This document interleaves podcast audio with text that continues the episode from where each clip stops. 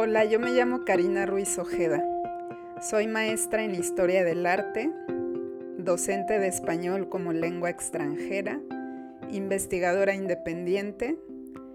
He sido curadora de diferentes exposiciones. Soy creadora y curadora de un espacio radiofónico que se llama Ecléctica, los jueves a las 10 en la estación Global 96.9 en la ciudad de Oaxaca y en Internet. Es un espacio dedicado a las experiencias que resultan de los diálogos entre las diversas e infinitas músicas disponibles en el mundo digital.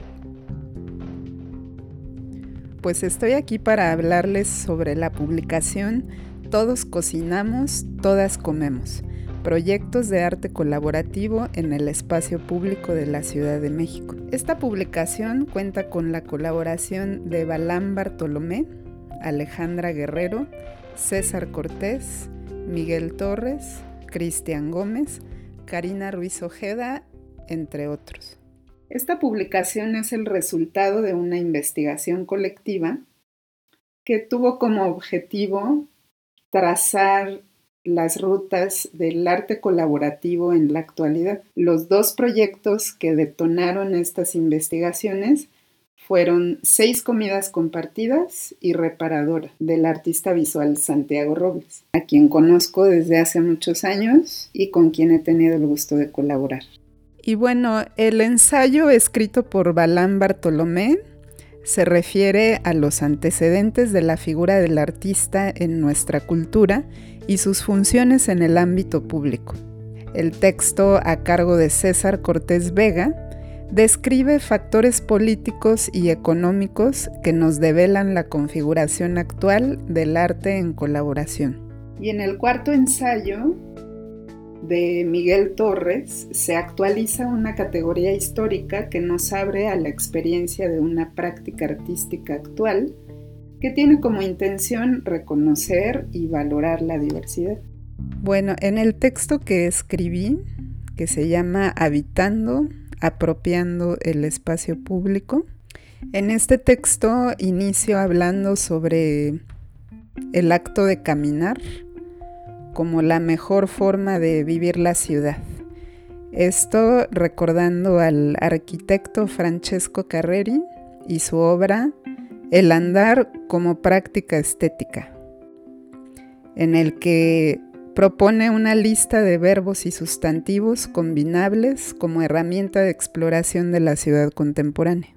Después hablo acerca de la megalópolis como objeto estético Pienso que el espacio público en la vida diaria se ha convertido en un no lugar donde lo ordinario no es de nuestra incumbencia, a menos que nos afecte o nos beneficie directamente.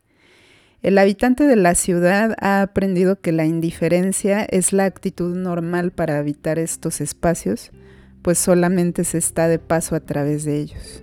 Y bueno, opino que esencialmente vivir la ciudad es transitar en sus espacios públicos y privados, habitarlos temporalmente.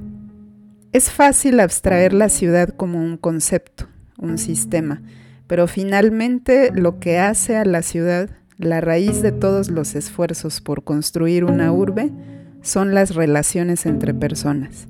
La ciudad generalmente no se fundamenta sobre la base de personas específicas, sino de necesidades colectivas.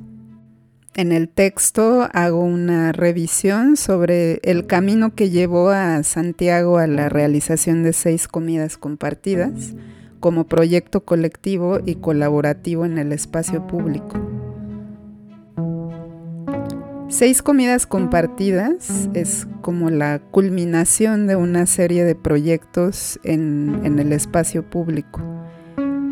Pero a diferencia de los anteriores, este, este último busca un tipo de exploración distinta de la ciudad y sus habitantes, porque sale al encuentro azaroso de los transeúntes, buscando un tipo de interacción y encontrando otro.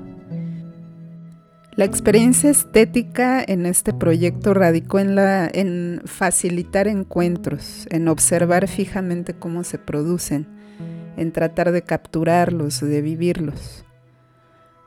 Seis comidas compartidas fue un proceso, una necesidad de alcanzar al otro, de tocarlo, de tratar de entender y aprender sus experiencias, algo que actualmente en tiempos de pandemia nos es muy difícil recordar.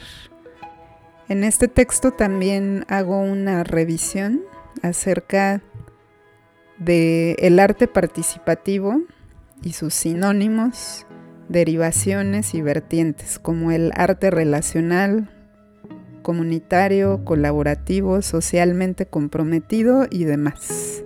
Recordemos que el arte abierto a la participación del espectador tiene ya una larga genealogía.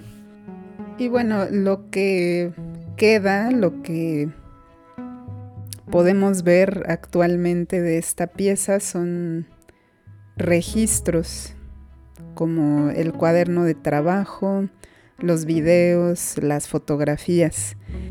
Pero en realidad la obra fue el entrecruce de conciencias y de historias de vida. Pues muchas gracias por abrir este espacio para, mí y para la publicación. Espero que puedan adquirir este libro, ya que trata un tema muy importante en el arte actual.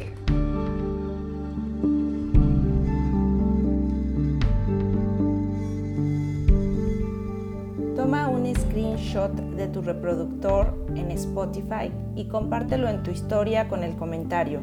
Ahora escucho Na Sodio y cita a los autores de Todos cocinamos, todas comemos, proyectos de arte colaborativo en el espacio público de la Ciudad de México para llevarte un ejemplar. Arroba Santiago RB, arroba Balam-B, arroba César Cortés Vega, arroba Caru Iso. Dale seguir en Instagram y no olvides ponerme un tag, arroba Mericia M. Curiel. La tercera persona que aparezca en mi historial se llevará un ejemplar de este libro. Agradecemos a Karina Ruiz por su participación y a todo el equipo y los autores de esta memoria. Esto es Na Sodio, un podcast producido por Proyecto Mecenas para el servicio de la comunidad creativa. El regalo de esta emisión solo es válido en la República Mexicana.